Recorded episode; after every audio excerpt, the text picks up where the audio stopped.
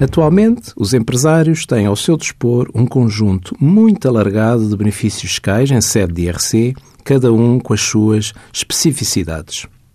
O benefício consubstancia-se em se poder deduzir à coleta até 10% dos lucros que ficaram retidos e que sejam reinvestidos no prazo de dois anos, contado a partir do final do período de tributação a que correspondam os lucros retidos. O montante máximo dos lucros retidos e reinvestidos em cada período de tributação é de 5 milhões de euros por empresa.